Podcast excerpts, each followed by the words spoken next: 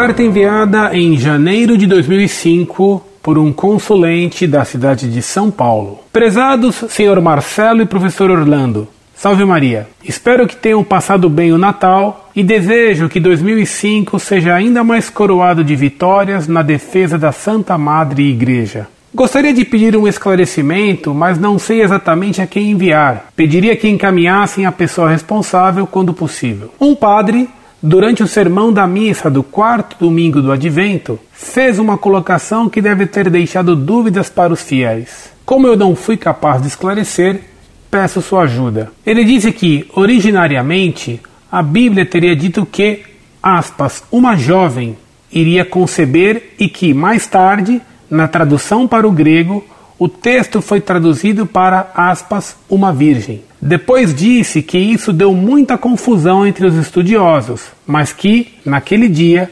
não iria falar mais sobre o assunto. Ou seja, parece-me que apenas, aspas, envenenou um pouco a audiência. Os senhores teriam algum comentário sobre essa suposta mudança de uma jovem para uma virgem ao se referir a Nossa Senhora? Um abraço. Muito prezado, salve Maria. Que bom receber uma carta sua. Esse padre é uma pessoa que não sabe bem o que estava falando e, como você bem notou, só envenenou o problema, deixando dúvidas entre os fiéis que ele deveria orientar e que, em vez disso, ficaram desorientados. O texto em que está a palavra a que ele se refere é de Isaías. Aliás, o contexto cabe bem a esse padre. Ouvi, pois, casa de Davi. Porventura, não vos basta ser molestos aos homens, senão que também ousais sê-lo ao meu Deus? Pois por isso, o mesmo Senhor vos dará este sinal: Uma virgem conceberá e dará à luz um filho, e o seu nome será Emanuel.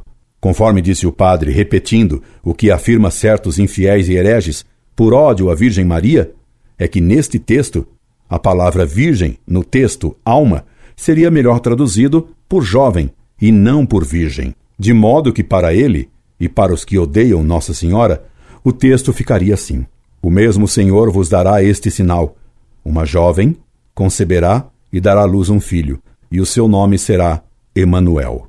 Ora, se ele tivesse razão, que sinal seria esse que uma jovem conceberia?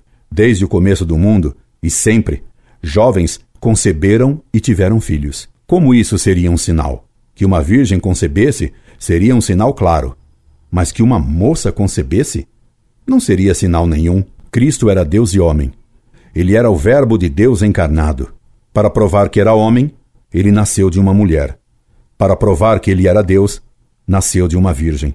Para provar que era homem, como todos nós, nasceu sem saber falar. Para provar que ele era Deus, fez os anjos cantar.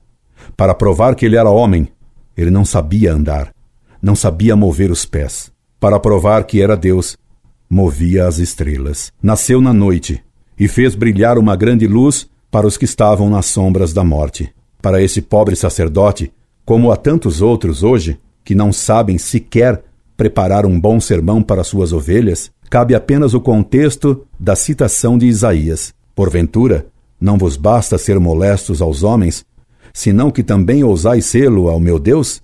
E para eles, desgraçadamente, a Virgem ter dado à luz a um filho, já não é mais o sinal de que Deus está conosco, pois Emanuel quer dizer Deus conosco.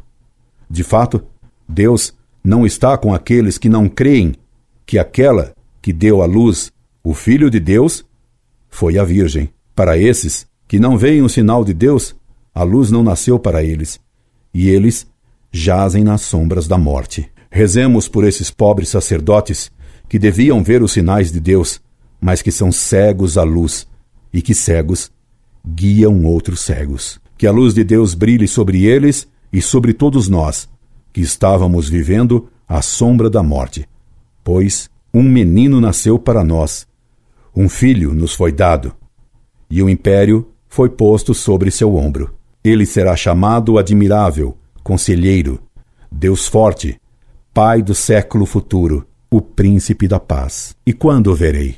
Incorde Jesus Semper Orlando Fedeli.